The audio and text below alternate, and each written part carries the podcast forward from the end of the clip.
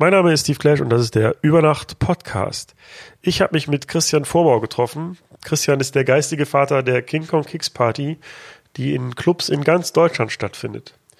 Wir haben uns über die Bahncard 100, über sein Buch Kassettendeck und über die Veränderungen des Nachtlebens unterhalten. Ich spiele lieber im Club, wo ich kein Geld kriege oder wenig Geld verdiene und da sind nette Leute, da sind nette Betreiber so und gute Gäste und ich habe einen schönen Abend, als auf irgendeiner Incentive-Veranstaltung, wo ich mir nachher denke, boah, ich kann nicht mehr so und das denke ich dann nach einer halben Stunde oder so. Und ich bin in Chemnitz eingestiegen, habe mich da hingesetzt, habe gepennt und der Schaffner hat es auch nicht für nötig gehabt, mich in Leipzig zu wecken und das heißt, als ich wieder wach geworden bin, war ich fast wieder in Chemnitz.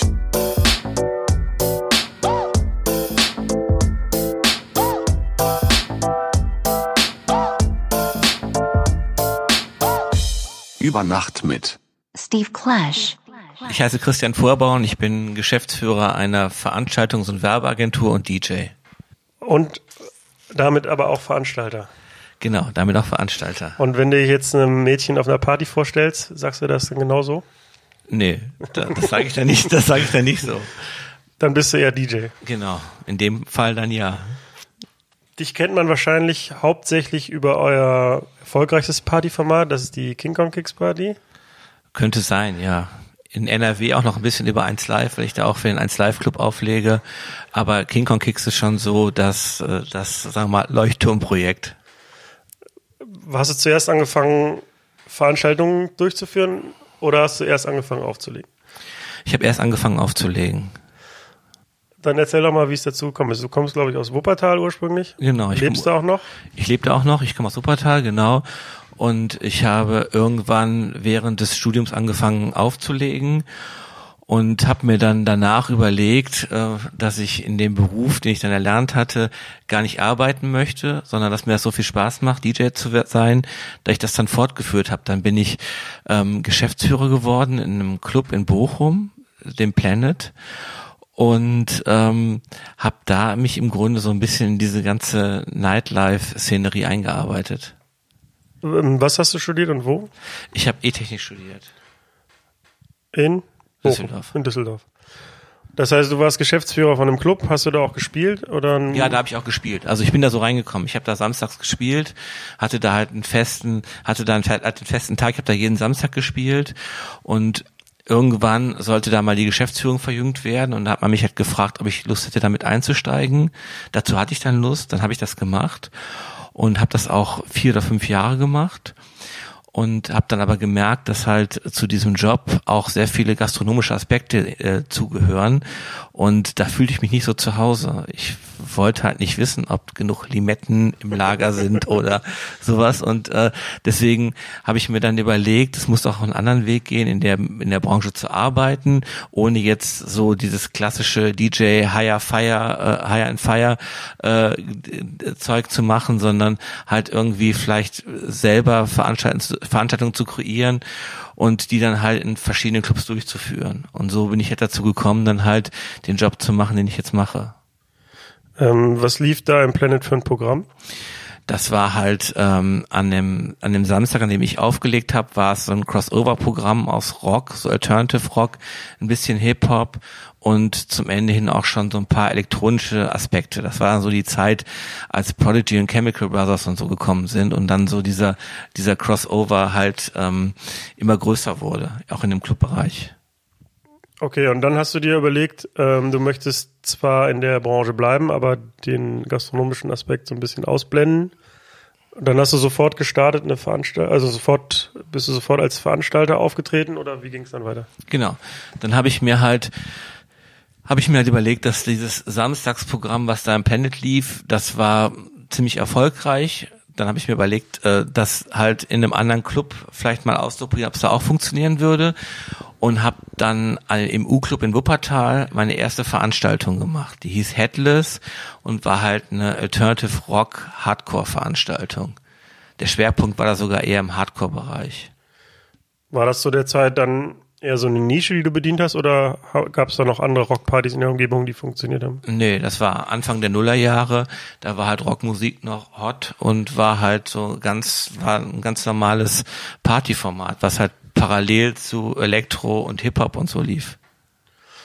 Ja, wahrscheinlich ähnlich wie bei mir damals, äh, bist du dann wahrscheinlich auch so ein bisschen quer eingestiegen in dieses Veranstalterding. Also sowas lernt man ja wahrscheinlich am besten durchs Ausprobieren. Ja. Was waren da so die ersten Hürden? Oder gab es keine Hürden? Das hat direkt super funktioniert? Ähm, der kaufmännische Bereich war auf jeden Fall eine Hürde und ähm, den musste man erstmal erlernen und da auch so, das, das auch äh, straight durchzuführen und so ist nicht so einfach so am Anfang, wenn er gar keine Ahnung von hat und später dann auch ähm, sowas wie Personalführung und so. Wenn man mit mehreren Leuten zusammenarbeitet, da macht man am Anfang auch echt viele Fehler, glaube ich, die man, wo man nicht genau weiß, ob man sich richtig verhält und das muss man auch erstmal lernen. Aber was jetzt so die Promotion angeht und das, ähm, ja, das Verbreiten das hat kein Problem dargestellt. Also das war, gab von Anfang an ein volles Haus oder wie lief das? Ja, das war von Anfang an volles Haus, echt. Sonst hätte ich das wahrscheinlich auch nicht weitergemacht. Das war ja mehr so ein Pilot, den ich mir da überlegt hatte. Und äh, die äh, diese Mechanismen Promo machen, gerade so zu dieser Zeit, die waren mir ja bekannt durch das Planet in Bochum. Ich wusste ja, was man da machen muss, oder? Das hat da auch schon gut funktioniert und damals hat man ja noch Poster geklebt, Flyer verteilt und sowas. Ja, vor allen Dingen waren auch die Deals damals in den Clubs viel besser. Also ich erinnere mich nochmal daran, dass man dann einfach hingegangen ist und gesagt hat, ich möchte eine Party machen und dann hieß es ja, okay, ihr kriegt die, ähm, oder wir kriegen die Gastro-Einnahmen und der Veranstalter kriegt die Einnahmen am Eingang und äh, der DJ kriegt noch Freigetränke und das war's. Das hat sich ja leider auch mittlerweile stark verändert. Also zumindest gibt es Clubs, wo die Deals mittlerweile viel also wo man dann noch eine Miete zahlt und sich an der GEMA beteiligt und so weiter. Und äh, oder wie nimmst du das wahr? Das ist von Stadt zu Stadt unterschiedlich und hängt auch ein bisschen von der Relevanz der Partyreihe ab und von dem zu erwartenden Erfolg. Also das kann man echt nicht so pauschal sagen. Da gibt's die unterschiedlichsten Konstellationen und ich habe auch nicht, also ich nehme auch nicht wahr, dass das ähm, damals besser war oder so als heute. Ich glaube, gerade jetzt aktuell dreht sich das wieder total, weil halt einfach viele Läden auch nicht mehr funktionieren und wenn dann halt jemand mit einer funktionierenden Partyreihe, mit der Option einer funktionierenden Partyreihe daherkommt, dann sind äh, mittlerweile Clubbetreiber schon mal eher geneigt, auch ein vernünftiges Angebot zu machen. Ich hatte das nur gesagt, weil so ich glaube, so die, die, das Schlimmste, was ich je erlebt habe, war, glaube ich, dass ich mir als DJ und Veranstalter äh, selber Getränkemarken kaufen musste. Zwar vergünstigt, aber ähm, musste für meine Getränke selber bezahlen. Und das war, das habe ich so paar Jahre vorher halt noch nicht erlebt. So. Das habe ich auch schon mal erlebt. Also das gibt's wirklich. Ich nenne jetzt keine Namen, aber das. Aber das gibt es wirklich. Ich glaube, da muss man aber auch ein bisschen unterscheiden. Da gibt's halt auch den Typus Clubbetreiber. Da gibt's halt die einen, die halt da einen, einen Ansatz haben, dass sie es machen, weil sie halt gerne ein gutes Programm, so einen gewissen kulturellen Ansatz haben. Und die anderen sind halt Bierverkäufer, die halt irgendwie versuchen, mit dieser Art von Geschäft möglichst viel Profit zu machen. Und denen ist auch egal, was da für eine Anlage in dem Laden steht. Und denen ist auch eigentlich, äh, die sind auch nur auf Gewinnmaximierung aus. Und ähm, ich glaube, dass man mit solchen, mit solchen, mit solchen Clubbetreibern sowieso nicht zusammenarbeiten sollte, beziehungsweise auch nicht lange glücklich wird. Das wird nicht funktionieren. So, das äh, bin, da bin ich fest von überzeugt, wenn man nicht selber so sein Clubprogramm so ein bisschen pflegt und ähm, das auch äh, naja, da so ein bisschen Auge drauf hat, was macht man eigentlich, dann ist man halt irgendwann dabei, dass man einfach alles ein oder alles reinnimmt, was halt halbwegs erf erfolgsversprechend ist und hat so ein Club auch kein Gesicht mehr und dann ist das in der Regel der Anfang vom Ende. Ja, das sehe ich genauso. Ich denke mir, wenn ich als Clubveranstalter, äh, als Clubbetreiber irgendwie in meiner Kalkulation nicht drin habe, dass der Veranstalter ein paar Freigetränke kriegt, dann ist vielleicht auch einfach mein Geschäftsmodell nicht richtig. So, dann also das sollte halt mindestens drin sein und ja, es führt ja dann auch irgendwie zu einer, naja, unangenehmen Stimmung, wenn man jetzt irgendwie noch nicht mal ein paar Freigetränke raustut, aber ja, man, natürlich haben so Clubbetreiber natürlich haben, haben natürlich auch äh, einen buchhalterischen Ansatz im Hinterkopf, ne? Und Freigetränke müssen dann auch irgendwie verbucht werden und so. Das hat auch alles nicht mehr so einfach, weil das Finanzamt sagt dir halt erstmal, alles, was du eingekauft hast, hast du auch verkauft. Und wenn du was verschenkt hast, dann musst du es halt dokumentieren. Und dementsprechend sind da manche Clubs auch gerade größer oder so, sind da glaube ich so ein bisschen kleinlich. Ja, ich fand es schön früher, als ich angefangen hatte, da, da habe ich noch so ein bisschen die naive Sicht auf die ganze Sache gehabt und dachte so beim Auflegen irgendwie, ich bin ein Künstler und ähm, ich mache das jetzt, äh, um irgendwie Kunst abzuliefern. Und mittlerweile lässt man sich ja dann auch von solchen Überlegungen halt dann verleiten, da man nur noch so eine ähm, betriebswirtschaftliche Sicht drauf zu haben, so wie, wie, wie halte ich jetzt die Leute möglichst lange im Club, damit sie mehr verzehren und ähm, mir hat auch schon mal ein Clubbetreiber gesagt, ich soll nicht so gute Musik spielen, weil die Leute dann nur noch tanzen und nicht mehr an der Bar stehen. Und das meinte der ernst. Das ist ein bisschen schade, dass diese naive Sicht, die ich darauf hatte, jetzt ein bisschen verschwunden ist dadurch. Ich versuche das ein bisschen zu trennen. Also ich halte mir so das Auflegen, ehrlich gesagt, so ein bisschen als Hobby und ähm, achte immer darauf, dass halt unsere Agentur auch funktionieren würde, wenn ich nicht auflege, damit man da so ein bisschen losgelöst ist und nicht irgendwann so in diese finanziellen Zwänge kommt. So, da muss man nämlich, dann nimmt man nämlich irgendwann jeden Job an, so, dann spielt man jede Incentive Party, egal was da für Musik gefragt ist, nur weil es viel Kohle gibt und so. Und ähm, da kann ich das vielleicht, vielleicht ist das ein Luxusproblem, aber da bewahre ich mich so ein bisschen vor, dass ich sage, ich mache wirklich nur die Sachen, wo ich echt Bock drauf habe. Und ähm, dann ist auch, sagen wir mal, dann der monetäre Ansatz steht da total im Hintergrund. Dann ist es auch egal, ob man damit dann damit dann Geld verdient. Es ist schön, wenn es funktioniert, aber wenn es mal nicht so ist, dann ist es auch nicht schlimm so. Ich spiele lieber im Club, wo ich kein Geld kriege oder wenig Geld verdiene und da sind nette Leute, da sind nette Betreiber so und gute Gäste und ich habe einen schönen Abend, als auf irgendeiner Incentive-Veranstaltung, wo ich mir nachher denke, boah, ich kann nicht mehr. So. Und das denke ich dann nach einer halben Stunde oder so. Weil dann ja. der zehnte Helene Fischer Wunsch kommt. Ja, nee, das geht mir ganz genauso. Ich sag mal, so ein bisschen kann man die fehlende Freude ja dann noch durch Geld kompensieren, aber das hat natürlich auch stark seine Grenzen. Ähm, nee, es geht mir ganz genauso. Es gibt aber auch manchmal den Fall einfach, dass mir, also dass die Freude am Auflegen ja nicht eine hohe Gage ausschließen und ähm, das, das ist natürlich der Optimalfall dann. Aber ich sehe das ganz genauso. Also ich mache das immer noch, oder sagen wir mal, wenn unser Wirtschaftssystem morgen zusammenbricht und ähm, Bitcoin-Blase explodiert und wir haben kein Bargeld mehr mhm. und es gibt kein Geld mehr, dann mhm. würde ich trotzdem weiter auflegen. Also ja. das, und das ist mir halt auch wichtig so. Ich auch. So, wo wir gerade beim Thema Geld sind. Also, du hast im U-Club, U-Club deine Veranstaltung gemacht. Ja. Warst du zu dem Zeitpunkt schon finanziell davon abhängig oder war das eher mal aus dem Hobby heraus? Ich war total abhängig davon. Also wirklich total. Ich war echt davon abhängig, wenn da weniger Leute gekommen sind, dann war es für mich direkt ein wirtschaftlicher Einschnitt. Und ich hatte zu der Zeit, als ich dann Planet aufgehört habe und diesen Schritt gemacht habe, auch keinen doppelten Boden.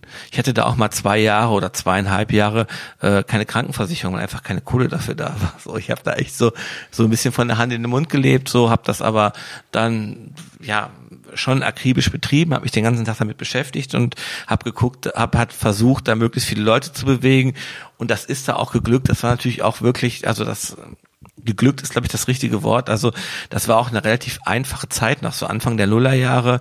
Da waren die waren Clubs voll und die Musikrichtung war angesagt. Das war halt nicht so schwer, dann dann da Leute zu bewegen. Dazu Wuppertal ist natürlich auch jetzt sagen wir mal im Clubbereich war damals noch nicht so so richtig breit aufgestellt.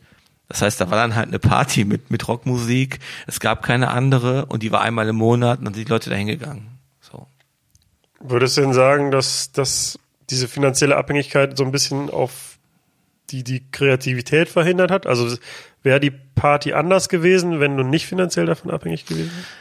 Nee, ich glaube nicht, weil ich damals noch nicht, da habe ich irgendwie nicht so richtig drüber nachgedacht. Ich habe immer nur geguckt, so stimmt, stimmt die Habenseite und äh, ich hätte eher dann dafür gekämpft, dass die Party so stattfindet, wie sie stattfindet und hätte nicht das musikalische Programm verändert. Also ich weiß nicht, ich glaube, wenn die nicht funktioniert hätte, würde ich vielleicht jetzt was anderes machen. Und wie ging es dann weiter? Hast du dann also dir überlegt, okay, das eine Format funktioniert jetzt, jetzt probiere ich was Neues oder wie ging das? Genau, das waren auch so Zufälle. Dann habe ich halt, ähm, ich habe vorher ähm, donnerstags in einem Laden in Wuppertal aufgelegt. Der hat dann irgendwann zugemacht und dann hat mich ein Betreiber von einem anderen Laden, vom, vom Bhutan in Wuppertal, mittlerweile einer der angesagtesten Läden in Deutschland, gerade im elektronischen Bereich, gefragt, ob ich nicht Lust hätte, eine Revival Party von diesem alten Laden zu machen. So und das habe ich dann gemacht und äh, das hat auch super funktioniert. Und äh, die machen mache ich auch immer noch diese Veranstaltung. Und ähm, dann kam halt die zweite dazu. Und dann habe ich halt dann ähm, ein Jahr später oder so habe ich dann im U-Club auch nochmal eine neue Veranstaltung gemacht und hatte dann schon mal so drei Veranstaltungen, die gut funktioniert haben und dann hat es einfach entwickelt. Dann ähm, habe ich ähm, äh, habe ich dann äh, also habe ich mir Personal gesucht, habe eine Auszubildende eingestellt, die dann halt äh, Veranstaltungskauffrau gelernt hat und dann bei der Promotion unterstützt hat und bei der Buchhaltung und so. Und so ist das dann halt so ein bisschen gewachsen. In dem in der Zeit hast du dann auch die Agentur gegründet? Genau. So. Das war erst dann noch, das war dann zu der Zeit noch ein Einzelgewerbe. Und wir haben dann irgendwann 2012 umgestellt auf eine, auf eine andere Gesellschaftsform halt. Und wann oder seit wann gibt's die King Kong Kicks? Die King Kong Kicks gibt's seit 2009. So, aber wir hatten einen Vorläufer, der hieß King Kong Club. Den gibt's seit 2003. Wie kam es da zur Namensänderung? Ähm, das äh, war so, ich habe mit der, ich habe mit dem mit dem King Kong Club 2003 angefangen im U Club. Dann kam ich, bin ich relativ schnell nach Berlin gekommen in den Roten Salon, weil da war dann ein Programmchef, der wollte eine Indie, so eine Indie, eine Indie-Party haben, hat dann ein bisschen gegoogelt, fand den Namen, glaube ich, ganz gut, hat mich angeschrieben und ich habe dann angefangen, 2006 in Berlin aufzulegen, regelmäßig im Roten Salon, einmal im Monat. Und ähm, dann lief das da so, lief immer weiter. Das war eine, die, sagen wir mal, das war so eine Indie-Gitarrenparty und ähm, irgendwann später, dann haben wir uns überlegt, so auch das DJ, da waren schon mehrere DJs, da haben wir auch schon mehrere Partys gemacht. Da, zu der Zeit, zu dem Zeitpunkt waren wir halt in, ich glaube in Bonn waren wir, in Köln, in Wuppertal und in Berlin, so das waren so unsere Städte. Und dann haben wir uns halt überlegt, dass halt dann ähm, zum Ende der Nullerjahre hin schwächte dann schon dieser Indie-Hype so ein bisschen ab und haben wir uns überlegt, wir möchten gerne eigentlich uns gar nicht mehr musikalisch so festlegen und äh, haben dann ähm, mit der ersten Compilation, wir haben so, wir haben so King Kong Kicks Compilations rausgebracht, 2009 haben wir halt den Namen geändert von King Kong Club auf King Kong Kicks, auf King Kong Kicks. Und ähm, haben damit auch ein bisschen das musikalische Programm erweitert so. Da lief, ne, King Kong Club kannte man halt, da lief halt diese ganzen alten Indie-Sachen. Wir machen jetzt eine Partyreihe, die das immer noch abdeckt so, aber wir wollten eigentlich das spielen, wo wir so Lust zu hatten und was wir cool fanden. Und dann haben wir da so ein bisschen aufgezogen und haben den Namen geändert. Um das vielleicht nochmal zu erklären für die, die es nicht kennen, also eure Veranstaltungsreihe gibt's in einem Haufen deutscher Städte. Ja. Ähm, und da ist ja auch der Name dann das Markenzeichen und nicht unbedingt der DJ. Also ihr seid mehrere DJs, die sich abwechseln in den Städten und da wird dann aber nicht der DJ angekündigt, sondern da ist dann einfach eine King Kong Kicks Party Ja. und ähm, ja, der Gast weiß, was ihn erwartet musikalisch. Hoffentlich. Ich, bin nicht, ich bin mir nicht so sicher, aber Als ihr euch dann, also bei der Namens- oder bei der Umbenennung und bei der, bei der Änderung oder bei der Öffnung des musikalischen Programms, hat das sofort gut funktioniert oder gab es dann so Hardcore-Indie-Publikum, die gesagt haben, was soll der Scheiß? Nee, das hat eigentlich gar nicht, hat erstmal gar nicht funktioniert. Ich glaube, wir haben locker fünf Jahre gefühlt gebraucht, bis der letzte nicht mehr King Kong Club gesagt hat.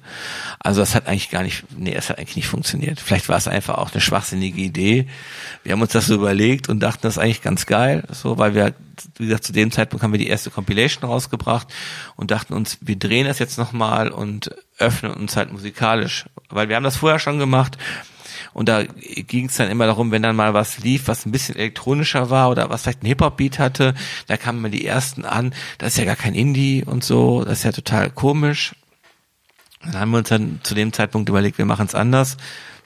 Und das hat eigentlich, also funktioniert das eigentlich nicht. Also das jetzt mittlerweile vielleicht so, aber es hat wahnsinnig, wir haben wahnsinnig lange dafür gebraucht.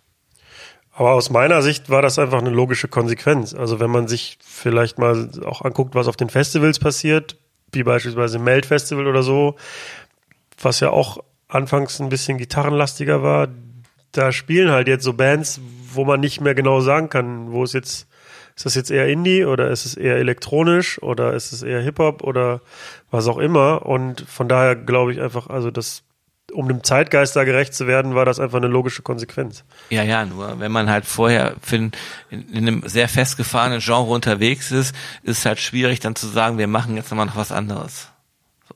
Weil teilweise sind die Termine ja gleich geworden, geblieben, so, und das hat sich eigentlich nur der Name und das Logo verändert und dann, das war einfach nicht so leicht, so. Aber würdest du jetzt rückblickend sagen, das war ein Fehler oder war das einfach nur. Nee, das war vielleicht, ich sag mal, wir waren vielleicht zu dem Zeitpunkt oder ich war zu dem Zeitpunkt halt so, was Marketing angeht, noch nicht so auf dem Stand der Dinge und hätte heutzutage würde ich das anders kommunizieren und würde vielleicht auch äh, hätte vielleicht auch eine andere Veröffentlichungsstrategie, würde es anders ausspielen und dann würde es vielleicht schneller funktionieren. Natürlich habt ihr euch inhaltlich verändert, aber über die Jahre jetzt nicht so stark verändert, wie generell so der, der Musikgeschmack und die Musik im Club sich verändert hat. Also ich weiß noch, wie, weiß ich nicht, äh, Anfang der Nullerjahre ist kein Mensch auf eine Hip-Hop-Party gegangen. Das war einfach, äh, einfach ein No-Go. Also man hat sich auch Hip-Hop-Partys so vorgestellt, wie, dass da so ein paar Typen mit Rucksack und Kapuzenpulli stehen und in der Ecke stehen und ein bisschen Kopf nicken. Und man wäre da halt selber nie hingegangen. Und jetzt gibt's gefühlt nur noch Hip-Hop-Partys. Und ähm, aber diese Veränderung, und das finde ich eigentlich ganz gut, gibt's ja bei euch nicht, sondern es diese, also ihr seid euch treu geblieben und euch gibt's ja konstant seit vielen Jahren und offensichtlich auch erfolgreich. Also so ganz treu geblieben sind wir uns da auch nicht. Also so ein bisschen Hip-Hop läuft auch immer, aber wirklich äh, nicht, nicht, also nicht viele Tracks am Abend. So, wir nehmen so ein paar von diesen ganzen Cloud-Rap-Sachen nehmen wir schon mit. So, also alles, was so ein bisschen so eine Indie-Attitüde hat vielleicht, spielen wir schon, aber halt jetzt kein Mainstream-Hip-Hop oder so. Nee, ich meinte jetzt auch nicht, also Hip-Hop war jetzt nur ein Beispiel für die So. schnelle musikalische Veränderung im Ja. Club. Ähm, das heißt jetzt nicht, dass ihr kein Hip-Hop spielen dürft, sondern ich meine, dass, dass ihr euch ist treu nett. geblieben seid und äh, ja, gern geschehen, dass ihr euch treu geblieben seid und ja diesen, diesen Indie-Charakter halt hochhalt, äh, haltet. Ja, Indie-Charakter, soweit man, sofern man das überhaupt noch sagen kann, ne? Letztlich werden die meisten, die meisten Sachen werden ja bei Majors veröffentlicht und wir haben auch teilweise, spielen wir auch Tracks, die vielleicht eher Mainstream sind, die wir aber gut finden. Und ich glaube, es geht eher um so eine gewisse, es geht eher um so eine Geschmackssicherheit, so die vielleicht die, die Reihe ausstrahlen soll. Und wenn jetzt ein Track gut ist und der ist halt bei iTunes oder was weiß ich wo eins, dann würde ich den trotzdem spielen, weil ich ihn gut finde. Und das halte ich dann auch aus. Und da halte ich dann auch aus, wenn da manche Leute sagen, ja, ihr seid irgendwie Sellout oder was weiß ich, dann ist das halt so. Weil ich glaube so, ich glaube, dass wenige heutzutage so denken. Die meisten denken auch nicht mehr an Genres. Die meisten finden halt Sachen gut oder sie finden sie nicht gut. Und ob das eine Gitarrennummer oder eine Hip-Hop-Nummer oder ein Elektro-Track ist, ist eigentlich total egal. Ja, es gibt ja auch verschiedene Definitionen von dem Begriff Indie. Also ursprünglich war das ja Independent, halt nicht über ein großes kommerzielles Label vertrieben. Dann ging das so ein bisschen in die Richtung, dass man mit Indie Gitarrenmusik assoziiert hat. Britpop zum Beispiel. Und ja, also das, was ihr heute macht, ist ja vielleicht auch eine Art von Indie, aber das ist ja also nicht unbedingt an eine Gitarre gebunden und vor allem auch nicht an ein kleines Underground-Label gebunden. Also Genau. der Begriff Genau. hat sich da wahrscheinlich einfach stark auch verändert. Ja. Ihr seid auch auf im, in dem Sommer immer auf vielen Festivals vertreten. Ist das eine Konsequenz aus, aus dem Erfolg, den die Partyreihe hatte? Oder wie erklärst du dir das? Ja, vielleicht. Und äh, weil wir halt, wir haben, wir sind ja schon relativ lange beim Melt Festival, das hat sich ja so ein bisschen entwickelt über die Jahre, sind da so mitgegangen, mitgewachsen, auch mit dem Sound irgendwie, also sind mit dem mit dem Melt Festival schon sehr verwandt. So, jetzt waren wir auch ein paar Mal beim Dogville, das hat auch super funktioniert und wir haben halt da oft gute Partys gehabt auf den Festivals und ich glaube, dadurch ähm, kommt das, kommt das so zustande, weil wir bei einem, bei einem Festival auch ein bisschen anderen Sound spielen als jetzt im Club. Da reißen, dann nehmen wir also so wirklich so die Geschichte, die gesamte Geschichte von King Kong Club über King Kong Kicks und so mit rein und äh, versuchen das kompakt ähm, auf zwei oder drei Stunden so zu komprimieren. Das hat dann eher so ein bisschen so ein ähm, Konzertcharakter und weniger so ein, so ein es weniger Clubcharakter, weil im Club fängst du ja normalerweise an und wenn du jetzt nicht gerade Headliner irgendwo bist, fängst du an und äh, spielst so ein Vorprogramm, dann kommst du irgendwann zum zum zu Primetime, spielst dann da die großen Hits und irgendwann morgens bringst dann die Leute wieder nach Hause mit irgendeinem Sound. Und bei einem Festival ist es ja oft so, du hast einen kurzen Slot von vielleicht zwei Stunden, manchmal drei Stunden und da ist das ganze Programm äh, viel komprimierter, ein bisschen schneller auch und äh, ja, ich glaube, das kam, also kommt oft gut an, auf jeden Fall. Was macht dir mehr Spaß, auf einem Festival zu spielen oder im Club? Das ist ganz unterschiedlich. Im Sommer bin ich gerne auf Festivals, auf jeden Fall. Ich mag diese Atmosphäre sehr. Ich spiele aber auch gerne Clubabende und auch gerne vom Anfang bis zum Ende. Also ich mag auch gerne Vorprogramm, so was ja viele oder viele keinen Bock drauf haben, weil ich es ganz schön finde, wenn die Leute so ankommen und man guckt sie so an und schätzt so ein bisschen ein, ja, wo haben die jetzt Bock drauf und führt die so ein bisschen dahin und kriegt dann kann so eine Party dann auch pushen, so das finde ich finde ich auch schön. Mir geht das genauso. Ich spiele das Warm-up sehr gerne, weil man da nämlich dann noch viele Sachen ausprobieren kann ähm, und dann nicht direkt abgestraft wird, wenn da mal ein Song zwischen ist, der nicht funktioniert. Genau. Umgekehrt findet man dann auch plötzlich so Sachen, die man sonst zur Primetime nicht gespielt hätte, die auf einmal super funktionieren und die Leute Ja. fangen an zu tanzen und das, ja, finde ich teilweise fast sogar noch schöner, als wenn man einfach so einen anderthalbstündigen Primetime-Slot spielt, wo man dann auch schon weiß, welche Hits man daraus äh, schießt. Von daher sehe ich das ganz genauso. Ich habe auch viele Songs, die ich in, in einem Set, äh, die ich wahrscheinlich nie gespielt hätte, wenn ich kein Vorprogramm spielen würde. Weil die finde ich dann gut oder so und spiele die und plötzlich sehe ich dann an der Reaktion, an der Reaktion des Publikums, äh, dass andere den auch noch gut finden. Und wer dann noch unbekannt ist, ich denke, die können ihn eigentlich gar nicht kennen oder kennen ihn wahrscheinlich nicht und tanzen dazu, dann steigt auch so ein Song einfach auf dann in die Primetime. Ja, absolut. Gibt es dann auf den Festivals auch so Leute, die ankommen, hey, ich kenne euch doch aus dem Club in Kiel oder sonst wo? Ja, ja, total viele. Oder Also das- eher umgekehrt, ich bin jetzt mal zu eurer Party gekommen, Nee. weil ich euch, nee. Oftmal, meistens ist, meistens ist es andersrum, so. Meistens kennen uns die Leute aus irgendeinem Club. So zum Beispiel jetzt in, in, in Hamburg beim Dogville, ist, dann kennen die uns aus dem Übel und Gefährlich oder von unserer Early, also von dieser alten Indie-Reihe Early Days heißt die aus dem Molotow oder so und dann kommen die dann dahin, wenn ich gerade halt auf der Mainstage irgendein riesen Headliner spielt, dann kommen die halt dahin, weil sie halt, weil sie es halt kennen und weil sie wissen, dass es eine gute Party wird, wahrscheinlich so, also bis jetzt war es oft so bei Festivals und dann feiern die das, ja. Und feiern auch mit uns, so. Dann auch am liebsten auf der Bühne und so. Jetzt hattest du eben schon angedeutet, dass ihr auch ein paar Compilations rausgebracht habt. Zum einen äh, von King Kong selber und zum anderen vor kurzem noch die Early Days, wo Indie-Musik zwischen 1980 und 210, 210, 210 BPM Genau. bis zum Jahre 2010 ja. drauf ist. Ähm, da interessiert mich erstmal, also was war da die Motivation und das ganz wichtig ist, welche Schritte, also wie, wie bringe ich eigentlich eine Compilation raus? Ähm, die Motivation war, dass wir gerade so an dem, an, in der Anfangszeit, also so Ende der Nullerjahre, hatten, haben wir halt ziemlich viele Tracks gespielt, die nicht veröffentlicht waren.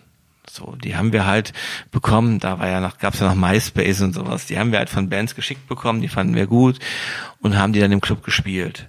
Und ähm, die wurden aber nirgendwo veröffentlicht. Und dann haben wir uns dann irgendwann gedacht, es wäre eigentlich ganz cool, die mal alle zusammenzufassen und ähm, die dann halt auf eine Compilation rauszubringen. Und dann haben wir so ein paar Bands auch angeschrieben, haben gesagt, wie sieht's aus? Wir hätten Lust, eine Compilation zu machen. Und dann kamen dann die Antworten, ja, wir dealen gerade mit, was weiß ich, Universal oder keine Ahnung und haben uns gedacht, ja, so einfach ist das nicht. Und dann sind wir an, äh, sind wir irgendwie an Timo gekommen von Unterschafen, der halt ein Label betreibt und der es halt auch äh, schon, der es, der das halt richtig gut macht und der sich halt mit Compilations auskennt. Und der hat uns dann geholfen, die ähm, ähm, die Compilations rauszubringen. Das stimmt gar nicht. Wir haben erst die zweite mit Timo gemacht. Die erste haben wir noch mit Tapete gemacht. Wir haben auf jeden Fall zu der Zeit äh, haben wir halt ähm, haben wir halt Labels angeschrieben, haben gesagt, wir würden gerne eine Compilation machen, die so und so aussieht.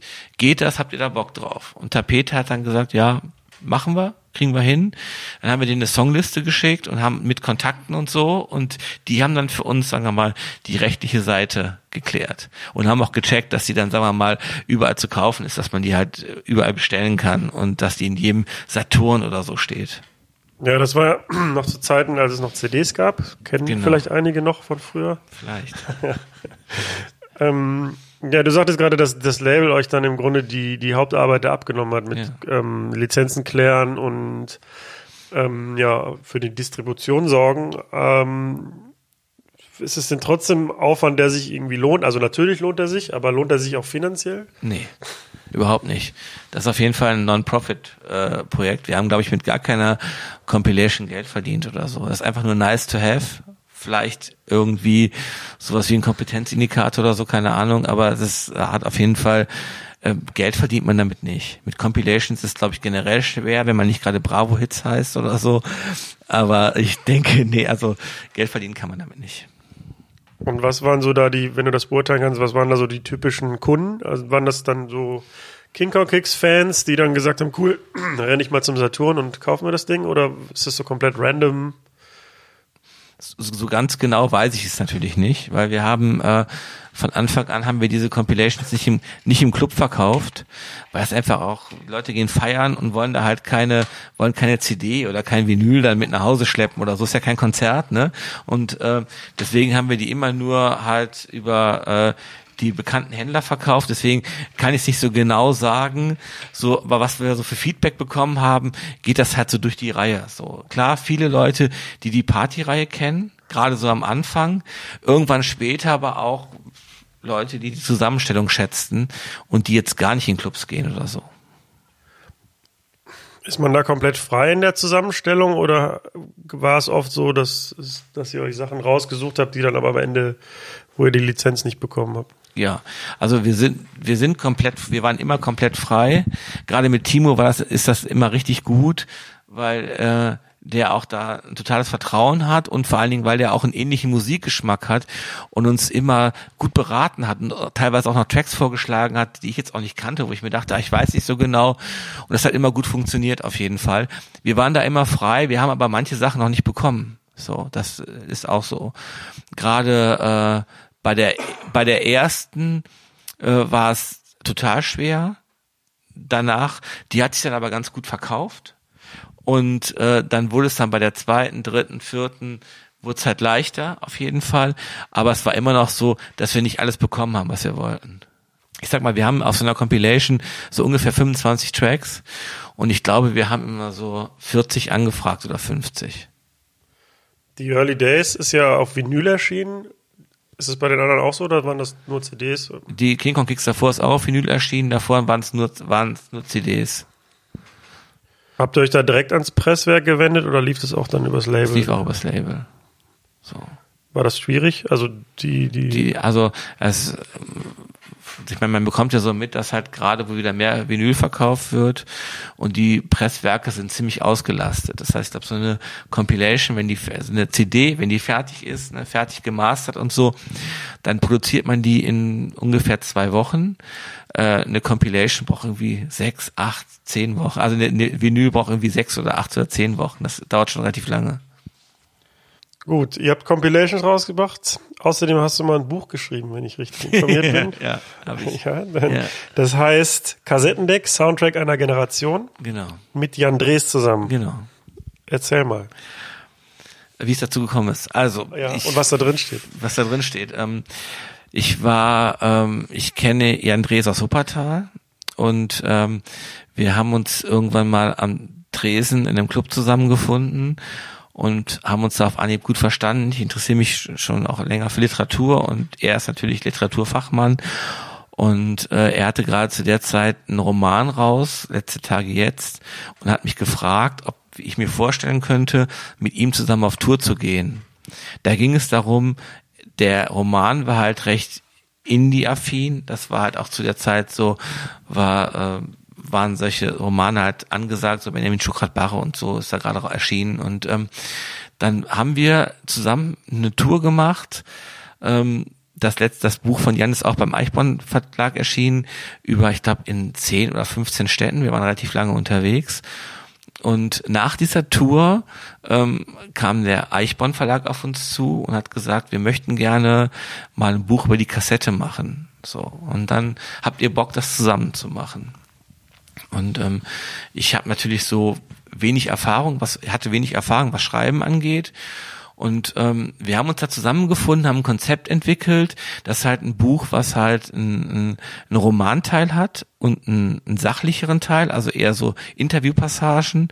Und wir haben uns das aufgeteilt, dass äh, Jan halt eher so den Romanteil gemacht hat und ich mich um die Interviewpassagen ge äh, gekümmert habe.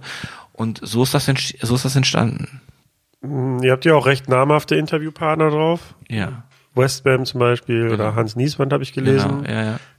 Waren das alles Kontakte, die du vorher schon hattest Ja. oder wie? Ja, und dementsprechend war es auch leicht, äh, die zu überzeugen, dann da teilzunehmen, oder? Ja.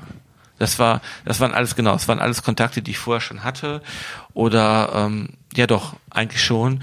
Und das war jetzt nicht so schwer. Jan hatte auch Kontakte, äh, dann der Verlag hatte auch noch ein paar Kontakte und so wurde das halt zusammengetragen. Das war also nicht, war nicht schwierig.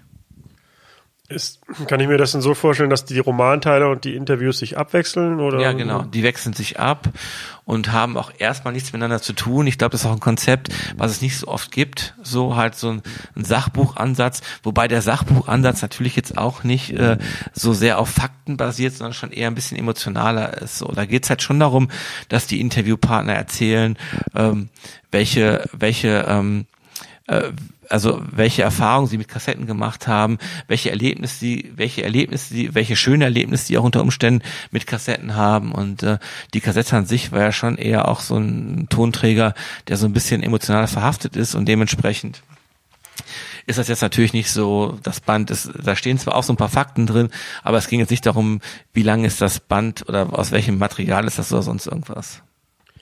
Fällt mir auch spontan eine Anekdote ein zur Tuya-Kassette. Es hat mich direkt getriggert. Äh, ich glaube, meine, meine erste Kassette war eine von Michael Jackson, Dangerous oder so.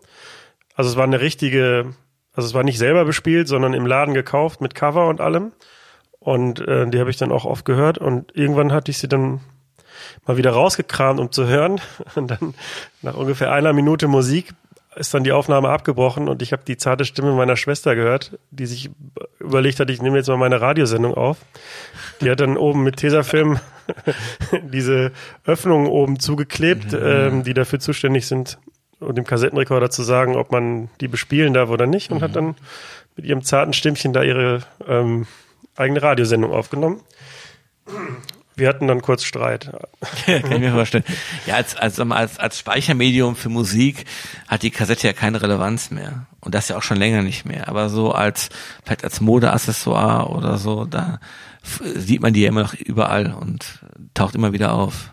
Mitunter sogar dann als USB-Stick, wo man dann Ja, einfach genau. dann, ja. Und ich habe das Arcade Fire haben jetzt kürzlich nochmal eine, eine, eine Kassette rausgebracht. Jetzt vor Weihnachten irgendwann. Aber ich glaube, glaube, das ist wirklich auch nur so ein Gimmick. Eine Sache müssen wir auch unbedingt noch besprechen, denn du bist äh, jemand, der, also da, im Vergleich zu anderen DJ relativ ungewöhnlich, du bist jemand, der nach dem Gig ziemlich häufig direkt nach Hause fährt, egal wo du bist in Deutschland, mit Ausnahme von Berlin vielleicht. Also ich bin komplett das Gegenteil. Wenn ich fertig bin mit Auflegen morgens um sechs, dann wünsche ich mir nichts mehr, als einfach nur zu schlafen. Du steigst dann in den Zug und fährst nach Hause. Ja. Warum? Warum? weil ich ähm, das so ein bisschen, also erstmal ich kann ich kann mega gut im Zug schlafen.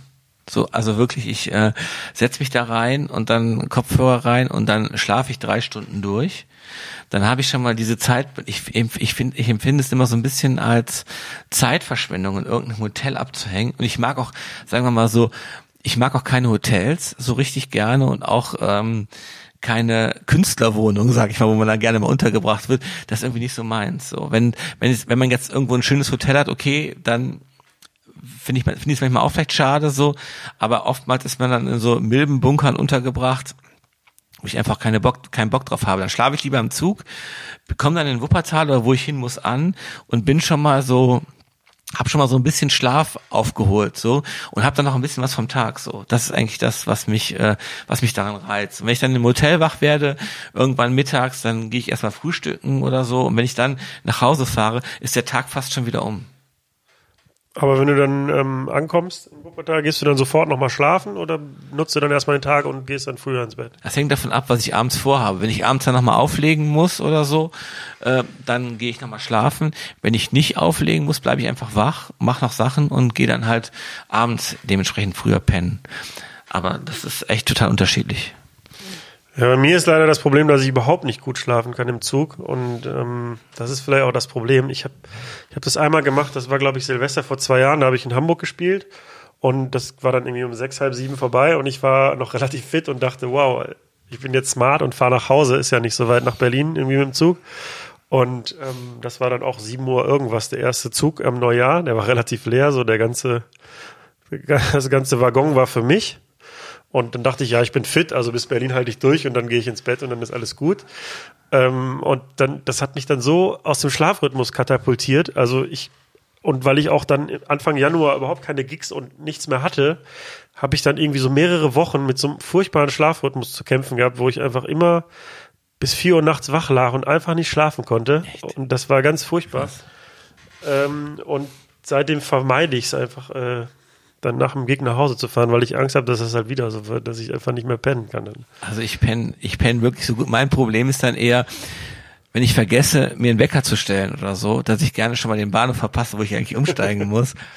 Das Schlimmste, was ich da mal erlebt, also das Schlimmste in Anführungsstrichen, war halt, ich habe im ähm, Atomino in Chemnitz aufgelegt und da fährt halt so eine, ich sag mal, so, so eine Regionalbahn, die fährt halt von Chemnitz nach Leipzig, wartet da irgendwie zehn Minuten, eine Viertelstunde und fährt dann wieder zurück nach, nach Chemnitz. Und ich bin in Chemnitz eingestiegen, habe mich da hingesetzt, habe gepennt und der Schaffner hat es auch nicht für nötig gehabt, mich in Leipzig zu wecken. Und das heißt, als ich wieder wach geworden bin, war ich fast wieder in Chemnitz. Und das war echt so, wo ich mir dachte, oh nein, das darf doch nicht wahr sein. Das, das, also sowas passiert dann auch, oder dass ich halt irgendwie so, solche Punkte verpasse, das passiert eher. Also ich habe aber kein Problem mit dem Schlafrhythmus. Gar nicht. Und du hast, glaube ich, auch eine Bahncard 100, ne? Ja. Das ist ein Luxus, den ich mir, also der lohnt sich nicht für mich, aber den hätte ich gerne, weil das ist äh, immer dieses Fahrkarten kaufen und sich festlegen und so und das. Das Festlegen ist das Schlimme. Du weißt ja eigentlich nie, wann eine Party zu Ende ist. Und sich dann festlegen zu müssen, das ist halt immer ein bisschen blöde. So. Mit meiner Bahncard 50 kann man sich halt trotzdem dann relativ spontan noch das Ticket kaufen. Das stimmt, Auf ja. dem Weg zum Zug, aber ah, einfach sich reinsetzen und losfahren, das ist ein Traum, glaube ich. Und in Städten, in denen ich noch nie war, wo ich nicht genau weiß, wie laufen die Partys, da äh, buche ich öfter schon mal ein Hotel oder lass mir ein Hotel buchen, weil ich halt äh, da, das Schlimmste, für mich das Schlimmste ist halt, dann irgendwann fertig zu sein und dann am Bahnhof zu warten, bis der erste Zug fährt. So, und das hatte ich auch schon mal. Ähm, das, ich glaube, das schlimmste Erlebnis war in Frankfurt irgendwann mal, da wird der Bahnhof nachts für zwei Stunden geschlossen auch. Das heißt, du kommst noch nicht mehr in den Bahnhof rein. Und ich habe in irgendeinem Laden gespielt und war halt um drei Uhr fertig, weil da nichts ging oder so. Und äh, dann habe ich halt dann fast zwei Stunden in Frankfurt da im, Bahnhofs, im Bahnhofsviertel darauf gewartet, dass dieser Bahnhof wieder aufmacht und der erste Zug fährt. Und das dann schon echt ätzend. So. Das hatte ich auch mal in Frankfurt. Da bin ich in so eine, direkt neben dem Bahnhof, ist so eine ganz, ganz schlimme Bahnhofsspelunke. Da bin ich dann noch mit ein paar Leuten hin. Das, das ist so eine Tür, wo man erst anklingeln muss, damit man reingelassen wird. An der Wand hängen so ein paar ähm, ziemlich moderne Jukeboxes. Ähm, da lief dann Schlager in der Dauerrotation und wir haben uns dann noch ein paar Bier reingestellt. Ja. Das war ein schönes Erlebnis. Ja, okay. Ich wäre vielleicht auch gern früher gefahren, aber ja, da kann ich empfehlen. Diese. Ich weiß jetzt nicht mehr den Namen der Spelunke, finde ich raus, aber kann ich dir empfehlen, auf jeden Fall in Frankfurt. Man darf ja auch nicht einschlafen dann, ne? gerade wenn man viel Technik dabei hat oder so. Das Dann, stimmt, wenn ja. du zwei Rechner mit hast oder was weiß ich was, dann ist es auch schlecht dann einzuschlafen. Die Tasche steht dann, von daher, das finde ich aber schon das, ist das Schlimmste. Aber in der Bar einschlafen finde ich noch schwieriger als im, in der Bahn einschlafen, um ehrlich zu sein. Ja, ja, klar, aber wenn du irgendwann so übermüdet bist, dann nach zwei Nächten oder so, dann würde ich das glaube ich auch schaffen. Egal ja, wie okay, laut die das, Musik das ist. stimmt, das stimmt. So, dann springen wir nochmal nach Wuppertal. Ähm, da ist auch eure Agentur angemeldet, die heißt Laboro. Mhm. Ihr seid, glaube ich, drei Festangestellte. Hm, Vier sind wir. Vier sogar. Dann lügt eure Webseite. Oder, oder irgendjemand ist hässlich und Ja gut, wir haben drei und wir haben drei und eine Auszubildende. Ah, okay. So ist, so ist glaube ich, so ist korrekt. Wir sind zu dritt und haben eine Auszubildende gerade. euer Hauptgeschäftsfeld ist ja wahrscheinlich selber zu veranstalten, aber ihr macht auch Konzepte für, für Firmen und auch Mhm. für 1 Live unter anderem. Wir machen, für 1 Live machen wir keine Konzepte. Ich arbeite, ich äh, arbeite für die 1, für die 1 Live Plan B und Go Redaktion. Schlag da wöchentlich halt Musik vor, von der ich denke, dass die halt vielleicht im Programm gut ankommen würde. So, aber, und wir veranstalten für 1 Live eine Partyreihe, ja. Aber wir machen schon in erster Linie Veranstaltungen. Wir, wir, wir, ähm, äh, entwickeln aber auch Konzepte, auch Marketingkonzepte, die wir einfach nur abgeben oder die wir halt, ähm, die, äh, die wir jetzt nicht selber durchführen und nicht selber veranstalten. Also das machen wir auch. Was ist da im Moment, was ist da so der Schwerpunkt oder euer Fokus? Immer noch auf den eigenen Formaten oder verlagert sich das äh, mittlerweile auf, auf externe, auf Kunden? Also der Schwerpunkt ist immer noch auf eigenen Formaten und da machen wir viele und auch viele unterschiedliche. Da, behandelt, da bearbeitet ja jeder so seine Veranstaltungsreihen und so. Das ist schon noch der Schwerpunkt. Wir kriegen aber mittlerweile auch immer mehr Anfragen, auch von der Industrie, die halt äh, Veranstaltungen entwickelt haben möchten oder so, die sie dann selber umsetzen oder die sie auf ein bestimmtes Produkt ziehen oder so und haben manchmal auch so Anfragen halt so, was Social Media Beratung angeht. Ist das dann auch so eine Art Plan B? Also siehst du darin dann eher deine und eure Zukunft oder soll das nach wie vor weiterhin parallel laufen? Das soll parallel laufen. Ich war auch noch nie so gut darin, jetzt zu planen, was denn dann wirklich die Zukunft bringt, weil ich finde, dafür ist auch gerade dieses Geschäft echt viel zu schnelllebig. Also wenn ich jetzt mal das Jahr zurück pass so zurück passieren lasse, würde ich sagen, äh, von einigen Veranstaltungsreihen, die wir jetzt gerade so machen und die vielleicht auch gerade ganz erfolgreich werden, da wusste ich am Anfang des Jahres noch gar nichts von. So, die hat, das hat sich dann so entwickelt, weil dann plötzlich dann so plötzlich war die Idee da und äh, wir haben eine Zielgruppe gesehen, haben es ausprobiert, es hat funktioniert und super. Genauso und genauso ist das auch im Social Media Bereich oder so. Wir hatten jetzt einen Industriekunden, für den wir halt relativ viel gearbeitet haben. Da hätte ich gar nicht dran gedacht, dass die jetzt zu uns kommen und sagen, macht uns das mal. Und das war auch gut. Und dadurch haben wir jetzt noch einen anderen Kunden bekommen. Und so dreht sich das immer. Aber ich würde jetzt nicht sagen, ich habe keinen, sagen wir mal, so einen Businessplan, dass ich jetzt sagen würde, vielleicht bräuchte man den, aber ich habe den nicht, äh, man sagen würde, so 2018 machen wir jetzt dies und dies und dies und dies und das so. Wir haben, äh, wir schauen schon, dass wir halt äh, über die Runden kommen und äh, machen nicht mehr als wir können. So, also wir machen, sagen wir mal so, wir können so unsere unsere Personal, unser Personal, unsere Leistungsfähigkeit ganz gut einschätzen und wir sagen auch Sachen ab. Das machen wir schon. Ja, du sagtest gerade, dass ihr Anfang des Jahres von Formaten noch nichts geahnt habt, die jetzt mittlerweile gut funktionieren. Das lässt mich zu der Frage kommen, wie du so generell das Nachtleben einschätzt. Also wir haben hier in dem Format ja schon mit anderen auch drüber gesprochen und ich bin der Ansicht, dass das Nachtleben sich gerade stark verändert und vor allen Dingen auch ein bisschen zurückgeht. Also Clubs sind nicht mehr rappelvoll, keine Schlangen mehr da vor der Tür und es ist schwieriger, so neue Formate zu etablieren. Ist das auch das, was du wahrnimmst? Auf jeden Fall.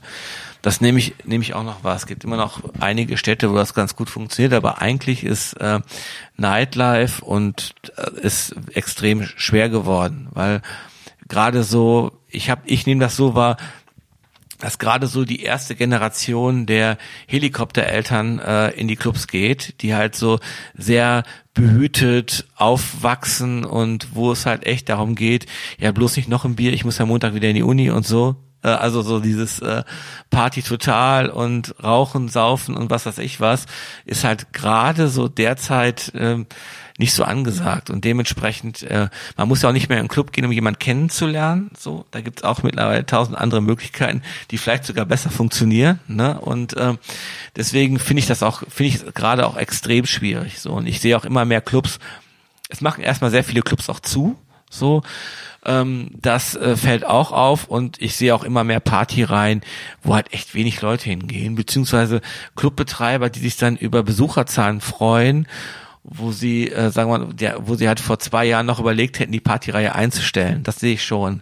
Ich glaube aber, ich habe ein bisschen Hoffnung, weil ähm, gerade so die, die jetzt gerade so 16 sind und so, da machen, da gibt's auch viele Veranstaltungsformate. Wir betreuen auch eins, deswegen habe ich da so ein bisschen Blick drauf. Die sind da wieder anders. Die geben mehr Gas, die funktionieren auch richtig gut. Deswegen könnte ich mir vorstellen, wenn die dann in zwei Jahren 18 sind oder so, jetzt sagen wir in den nächsten zwei Jahren, wird sich da einiges verändern. So, dann kommen die dazu und ähm, die rauchen, da rauchen, ich, ich finde, ich sehe extrem viele Raucher auch gerade wieder in den, bei den, bei den 16-Jährigen, so 16, 17-Jährigen wo wahrscheinlich auch so Leute wie Rin und so ihren Anteil haben, ne? Äh, das gerade wieder cool ist zu rauchen, ne? Und äh, ich glaube, dass sich das wieder so ein bisschen dreht. Ich glaube, ich habe fast das Gefühl, das Tal ist durchschritten. Mir fehlt nämlich auch so ein bisschen das, was früher vielleicht der Punk war oder Rockmusik oder so das Rebellische das fehlt musikalisch oder auch von Formaten im Moment komplett. Also ich, mir fällt jetzt kein Format ein, wo ich sage, ich gehe jetzt als 18-, 19-Jähriger auf eine Party, um meine Eltern zu ärgern und höre die Musik, um meine Eltern zu ärgern. Das gibt's gerade nicht. Also alles so gefügig und irgendwie so, so seicht. Ähm, Total. Das Extreme fehlt so ein bisschen. Total. Und auch die Lust von Leuten, sich auf sowas Extremes einzulassen. Ja. Und zum anderen ist es auch so ein bisschen eine Spirale. Also es gibt immer weniger Veranstalter, die sich etwas trauen, irgendwie was Neues, weil sie Angst haben müssen, dass das Format nicht funktioniert. Und umso langweiliger wird halt auch das Nachtleben. Und je langweiliger das wird, desto, oder je, je gleicher das wird überall, desto weniger Leute kommen halt. Und das ist halt so eine Spirale, die die sich so langsam abwärts schraubt. Ähm, wenn ich so Clubs sehe, wo es dann irgendwie drei verschiedene 90er-Partys gibt, da frage ich mich so, was, also wie lange soll das noch gehen? Also wer interessiert sich dafür überhaupt noch? Also Ja. Definitiv ist das so. Definitiv ist das so. Also es gibt, ja, es gibt wirklich wenig, wenig Subkultur, wenig Szenen und so und auch viele Leute, die man so fragt, was hörst du so für Musik? Da kommt halt oft so, Eins ja, so live. alles. Nee, so alles. Alles. Alles. Ne? Und äh, da sieht man das schon so ein bisschen. ne? Das ist relativ gleichgezogen. Und dann werden so Partys natürlich auch schnell langweilig, beziehungsweise die Leute halten auch teilweise Tracks nicht mehr so richtig aus. Ich glaube, in deinem Bereich ist das noch viel extremer. oh ja. Ne, da fangen dann plötzlich alle DJs an, in einer Stunde, was weiß ich, 60 Tracks zu spielen oder so im schlimmsten Fall, alles nur eine Minute oder so. Und ja, in der, in der Bridge rausgehen, damit man schon mit dem nächsten Track kommt und ihn am besten vorher schon mal teasern, damit, äh, damit die Leute auch hier auf der Tanzfläche bleiben. Nur das ist halt ein ganz kurzfristiges Phänomen, finde ich. Das funktioniert ganz gut, sagen wir mal eine Stunde oder vielleicht auch zwei Stunden, aber dann wird's schwer. Ich kenne eigentlich, ich habe noch, ich war noch nie auf einer, auf einer Party, wo ein DJ das, sagen wir mal, von 23 Uhr bis fünf oder sechs Uhr durchgezogen hat. Das funktioniert einfach nicht, weil die Leute dann auch, die Leute sind dann einfach auch durch. Das heißt, ich glaube, das ist auch ein, jetzt mal so gerade so ein temporäres Phänomen, wo sich auch viele dann, die sagen wir mal technisch ein bisschen versierter sind, versuchen dann damit so ein Alleinstellungsmerkmal zu kreieren, so, wobei natürlich die, sagen wir mal, moderne Technik da auch sehr viel mithilft und das jetzt auch nicht kein Hexenwerk ist, sowas zu machen so aber da habe ich so ein bisschen den Eindruck dass man sich da so ein bisschen hochbettelt und äh, ähm, wir ich, ich spiele natürlich auch die Tracks nicht aus oder so ne? selten sagen wir mal selten spiele ich die aus aber ich lasse die schon zumindestens mal so zwei Drittel stehen weil äh, manche Sachen auch gerade so so songorientiertere Sachen sind dafür einfach auch gemacht so ne? die haben ja auch eine gewisse im Song gibt's auch eine gewisse Dramaturgie die ich auch gerne laufen lasse nur da sieht man halt auch ich sehe das auch, dass dann oft halt schon nach, sagen wir mal, zwei Minuten oder so die ersten Leute ihr Handy rausholen auf der Tanzfläche und ich denke, naja, wann kommt das nächste und Ja, so. das- Und das ist natürlich in dem Clubbereich oder sagen wir mal in der Clubkultur auch extrem geworden, dass dieser Event, dieser Event-Charakter steht viel mehr im Vordergrund, dadurch, dass es halt keine Subkultur gibt. Ne? Es muss halt irgendwas passieren. So, was weiß ich, Feuer, Feuerwerk oder keine Ahnung, was, was passieren Schlauchboot, kann. Genau, Torte. Schla genau, sowas, ne? Muss halt passieren, weil sonst war es ja kein geiler Abend. Und ähm, da, ich bin jetzt aber, ich bin aber jetzt nicht so ein Typ, ich gucke immer nach vorne und äh, was dann so gestern war, finde ich, betrachte ich zwar, aber finde ich dann auch nicht so wichtig. Und ich bin mal gespannt, in welche Richtung es geht. Ich glaube jetzt nicht, dass äh, Nightlife oder Clubkultur komplett aussterben wird. Ich glaube, die Bereinigung ist fast durch, aber mal sehen. Also mal gucken, wo es in den nächsten Jahren hingeht. Ja, ich glaube auch, dass sich das erstmal ein bisschen gesund schrumpfen muss. Das ist zwar schade, dann werden ein paar Clubs verschwinden. Und vor allen Dingen in so Städten wie Berlin ist es ein bisschen schade, weil so Industriebrachen, die man dann irgendwann annektiert hat, um da einen Club reinzubauen, gibt's dann halt nicht mehr. Dann muss man halt gucken, also so, sollte sich, sollte der Aufschwung da mal wieder kommen. Ähm, dann muss man halt gucken, wo man seinen Club hinbaut, wenn überall nur noch teure Wohnungen stehen und Leute ihre Ruhe haben wollen. Ähm, aber trotzdem glaube ich, dass sich das ein bisschen gesund schrumpfen muss und das gehört halt auch dazu, dass dann vielleicht ein paar Clubs verschwinden, um dann so ein bisschen so einen Neustart zu machen. Genau, das kommt natürlich noch hinzu, dass äh, nicht nur weniger Leute in Clubs gehen, sondern auch äh, die Anwohnerproblematik immer größer wird, immer schwieriger wird. Ich finde, äh, das Rosis in Friedrichshain ist ein gutes Beispiel. Da bin ich jetzt auch schon, glaube ich, seit fast zehn Jahren. Und da konnte man das so richtig, man kann das so richtig, äh, man fühlt das so richtig. Also als man früher da hingegangen ist, da standen gegenüber ein paar alte Gründerzeithäuser oder so. Äh, und äh, dann gab es dann diesen Club da und der passte auch richtig gut in diese, in diese Gegend da am Ostkreuz.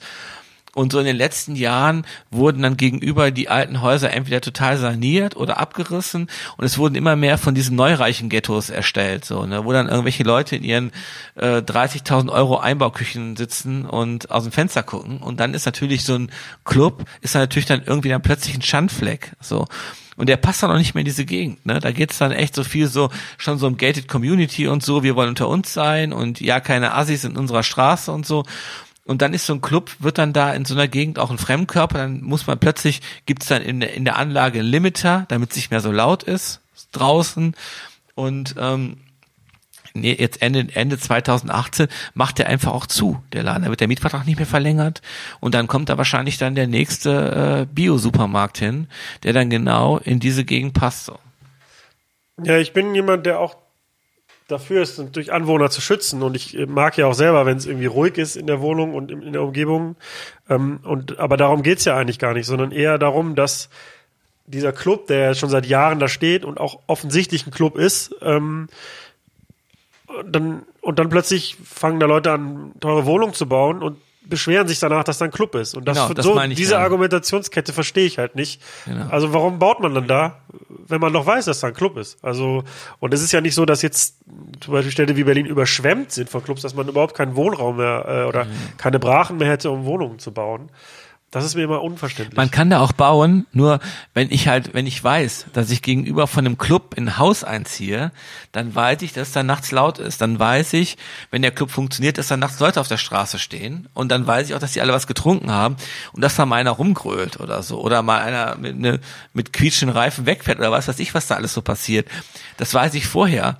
Ich find's halt, ich find's halt so ein bisschen räudig, sag ich mal, wenn man dann da einzieht und sich dann danach über den Club beschwert, der vorher da war. Das finde ich halt so ein bisschen mies, ehrlich gesagt. Ich ziehe ja auch nicht neben Flughafen und beschwere mich dann über den Genau. Fluglärm, so, weil es einfach Genau. offensichtlich klar vorher ist. Ja. Ich meine, gut, in Berlin herrscht ähm, irgendwie Wohnraumknappheit, aber wir reden jetzt über die Wohnung gegenüber vom Rosig. Das sind ja jetzt nicht so Sozialwohnungen, wo man gezwungen wäre einzuziehen, sondern das sind halt schon äh, eher so hochpreisige Total, Kategorie. Ja. total. So. Nee, also die Argumentation verstehe ich auch nicht. Ich wollte noch mal ganz kurz zurückkommen aufs Auflegen, weil du ja gerade gesagt hast, gerade in meinem Bereich ist es so, dass die Übergänge viel kürzer werden und so und äh, das sehe ich absolut und ich sehe auch absolut, dass es überhaupt nicht nachhaltig ist, weil auch das ist wieder so eine Spirale. Also man erzieht die Leute oder das ist so ein gegenseitiges Erziehen. Also die, das Publikum langweilt sich nach der zweiten Strophe spätestens. Dadurch ist man geneigt, dann schnell den Übergang zu machen, um die Leute wieder irgendwie ähm, bei, bei Laune zu halten.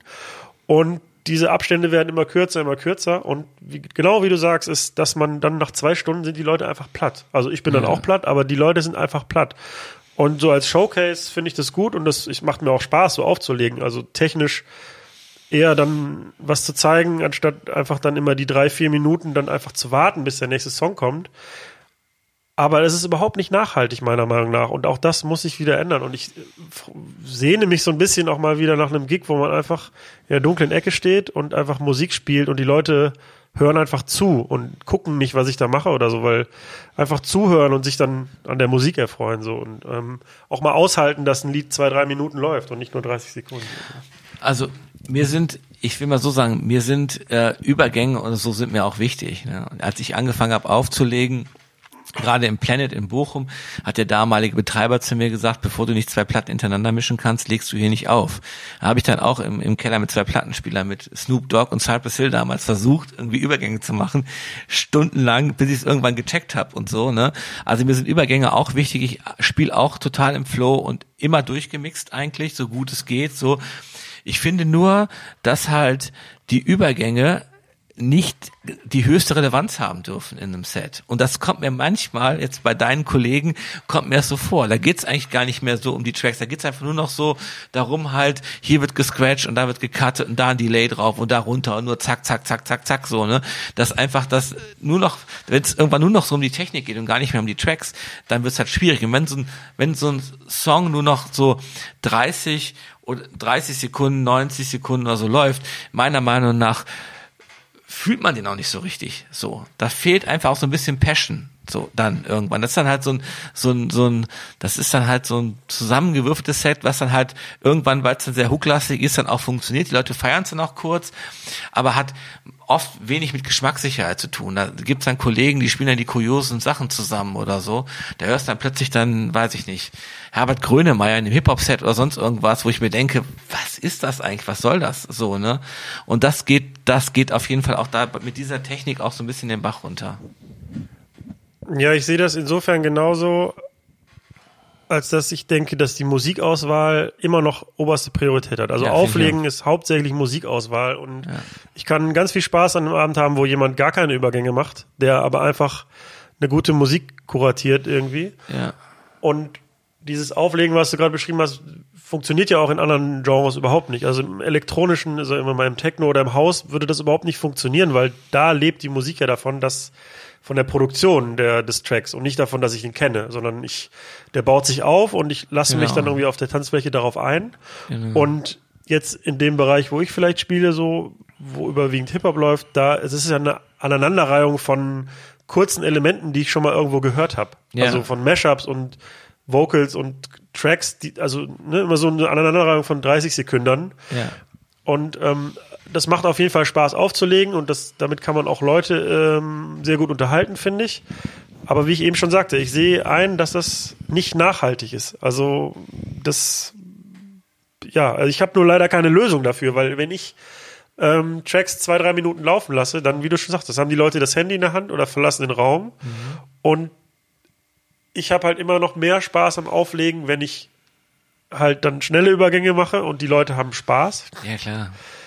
Anstatt jetzt zu sagen, ich erziehe euch jetzt und jetzt äh, zwinge ich euch einfach mal drei Minuten den Song zu hören.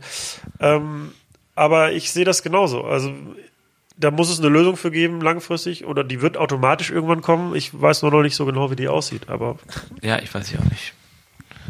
Also ist das denn so, dass diese Partys immer noch alle gut funktionieren? Ich habe das nur so, ich gucke mir solche solche Veranstaltungen immer nur so ab und zu mal an, deswegen kann ich das nicht so genau sagen. Ich hab also nicht so- meine Partys funktionieren immer super. Ja, das ist ja klar sowieso. Das weiß man ja. Das äh, wissen ja alle. So generell meine ich. Also ich kann nicht genau sagen, ob was jetzt was bedingt. Also ob das jetzt, ähm, ob man jetzt sagen kann, die Leute gehen dahin, weil der DJ so auflegt, oder alle DJs legen so auf, weil man das jetzt so macht, oder ich kann, kann das nicht genau beantworten. Also mir macht es Spaß, so aufzulegen und sich auch technisch weiterzuentwickeln. Und das mache ich jetzt nicht, weil ich das irgendwo anders gesehen habe und das andere DJs zu machen, sondern ähm, ich habe da auch schon vor Jahren mit angefangen, dann zu versuchen, also zu versuchen, das zu optimieren. Oder ich habe auch tatsächlich irgendwie Anfang der Nullerjahre auch angefangen, mal mir, als noch gar keinen Traktor und Serato gab oder vielleicht schon gab, aber ich das noch nicht benutzt habe, mir einfach irgendwelche ähm, Disco-Platten zu kaufen. Da bin ich öfter auf so Disco- und Funkpartys gegangen und mich hat immer ein bisschen geärgert, dass der DJ tatsächlich die nicht gemixt hat, obwohl das ja eigentlich möglich ist. Ist zwar schwierig, weil gerade so bei der alten Musik, die dann teilweise noch live im Studio eingespielt Ja, wurde, ja, auch ist schwer, komplette genau. Geschwindigkeitsschwankungen sind, aber ich habe mir gedacht, ja, das kann ich doch auch. Also ich kaufe mir einfach die Platten bei eBay und ähm, dann versuche ich einfach so lange, bis ich die gemixt kriege. Ja. Und ja, seitdem versuche ich halt auch stetig so mein Mixing zu verbessern, aber im, also Auflegen ist für mich hauptsächlich Musikauswahl und das Mixen ist dann ein Plus. Also Ja. was mittlerweile alle beherrschen, aber wenn die Musikauswahl scheiße ist, dann ist mir das Mixing auch egal eigentlich. Und ich meine, es ist ja auch mittlerweile wirklich einfach geworden, dank der modernen Technik. Es ist ja jetzt wirklich kein Hexenwerk mehr, zwei Tracks aufeinander zu mixen. So, wenn man es mit einem Sync-Button macht oder so, den ist ja mittlerweile in jeder Software und in jedem Player oder was weiß ich was gibt, so, ne? Und äh, das klingt meiner Meinung nach immer so ein bisschen klinisch, komisch, gesingte, gesingte Tracks so. Ich mache das zum Beispiel nie, weil ich das einfach nicht geil finde. Und ich finde es auch nicht schlimm, wenn, wenn eine Platte mal so ganz leicht versetzt ist, so weil es teilweise auch ganz geile Effekte gibt. So nur, man muss sich da ein bisschen ausprobieren auch. Und äh, es ist auf jeden Fall kein Hexenwerk mehr, das so zu machen. Und ähm, von daher verstehe ich nicht so richtig, warum das äh, bei vielen DJs so hochgehängt wird, dass man sagt, so ja, das ist irgendwie total cool durchgemixtes Set. Ich, ich finde es mal interessant, wenn man eine Hip-Hop-Party macht und man spielt die Tracks mal länger, wie das Publikum reagiert. Also auf Dauer. Ob die irgendwie sagen, der DJ hat nichts drauf, vielleicht, weil der das nicht so macht, wie alles machen. Ne? Oder ähm, ob das, äh, oder ob das, ob die das so hinnehmen, ob das trotzdem funktionieren würde. Ich glaube nicht, dass der Gast dann denkt, der DJ hat nichts drauf, sondern ich glaube, den, der Gast hat das irgendwie so ein bisschen gelernt, dass es im Moment so funktioniert mit den Übergängen. Das ist eine gute Frage. Also ich glaube, das wäre aber, wenn man das, wenn man das Publikum jetzt tatsächlich erziehen wollte, dann wäre das ein sehr äh, langer Prozess. Ich glaube, Ja. das muss eher so einen Knall geben, irgendwie so, dass die, dass es irgendwann auf die Spitze getrieben wird und dann hat keiner mehr Bock drauf und dann muss es halt vielleicht auch mal eine neue Musikrichtung geben oder irgendwie ein neues Format oder so und dadurch äh, lässt sich das dann vielleicht auflösen. Ich aber find, Erziehen ist immer der falsche Weg. Absolut, ne? natürlich. Vor allen Dingen im Club so, ne? da geht's halt um, um Entertainment. Ich finde, also bei mir ist es so, ich freue mich, wenn ich in so einem Set mal ein paar Tracks unterkriege, die man vielleicht nicht kennt. So, und die dann trotzdem funktionieren, die man dann so ein bisschen auch so als Alleinstellung hat. So, da freue ich mich drüber. Aber letztlich geht's ja doch, es geht um Entertainment. So, und ich will eine gute Party haben. Ich will, dass die Leute tanzen, Spaß haben und gerne wiederkommen und äh, mir geht's nicht darum, irgendwelche Leute zu belehren oder so. Das finde ich auch total vermessen, ehrlich gesagt. Nee, absolut.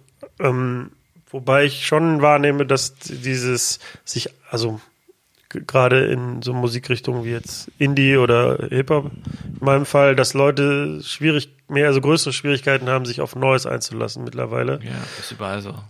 Alle Ja. haben Zugriff über Spotify auf die ganze Musik und dann, ja, ähm, Aber keiner wählt sie aus. ja, jeder denkt halt, er hat jetzt für sich die gute Musik gefunden und die möchte ich auch im Club hören. Aber ich möchte bitte da nichts hören, was mich überrascht. Genau. Und das, das stört mich auch ein bisschen, um ehrlich zu sein. Und es ist, als, es ist sehr, es geht alles in die Richtung Klassiker, Klassiker, Klassiker. So. Das auf jeden Fall auch. Äh, bevor wir zum Ende kommen, äh, müssen wir noch mal ganz kurz über die 1 Live Krone reden.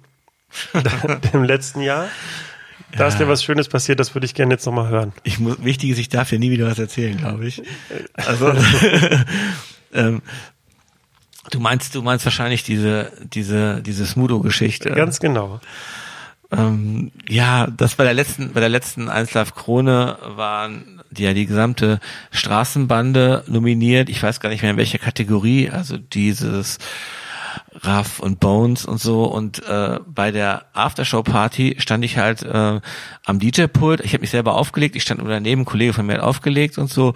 Und dann sind die alle an mir vorbeigegangen und plötzlich kommt dann Jesus auf mich zu und schreit, ey Smudo, bester Mann und springt mir um den Hals und dann kommen alle anderen an, so alle, diese ganze, die ganze Straßenbande und ich konnte überhaupt nichts sagen und haben da komplett abgerissen und so, weil sie irgendwie dachten, ich wäre irgendwie Smudo von Fanta 4 und ich bin noch nicht mehr raus, ich bin noch nicht mehr rausgekommen, ich konnte es auch nicht erklären oder so. Ich habe es dann einfach stehen lassen und jedes Mal, wenn er an mir vorbeigegangen ist an dem Abend, hat er immer wieder abgeklatscht und hat halt so die Ghetto-Faust gezeigt und so. Das war, war ganz lustig, ja. Gut, das war der Übernacht-Podcast mit Smudo von den Fantastischen Vier. Äh, ja, vielen Dank, dass du vor allen Dingen zu so nachtschlafender Zeit, 8.30 Uhr haben wir angefangen. Ja. Das ist, ähm, Kein Ding. In die DJ-Zeit ist das wahrscheinlich so 4.30 Uhr gefühlt. Mhm. Äh, vielen Dank für Rede und Antwort. Sehr Und, gerne, äh, hat Spaß gemacht. Gute Rückfahrt, Schrägstrich Schlaf Richtung Wuppertal. Danke, danke. Das war der Übernacht-Podcast mit Christian Vorbau. Vielen Dank fürs Zuhören und vielleicht interessiert dich ja auch noch Folge 5 mit Beauty and the Beats. Meine Eltern hatten früher auch äh, Club und Diskothek äh, sich mal ans Bein gebunden und äh, äh, ich bin damit quasi aufgewachsen und habe, äh, ich glaube, als fünf, sechsjähriger schon mit einem CD-Koffer in der Disco Warm-up für die für die großen Di- Disc-Jockeys gespielt. Manchmal habe ich wirklich das Gefühl, es gibt ein sehr verqueres Bild dav- davon, was was DJs so den ganzen Tag machen.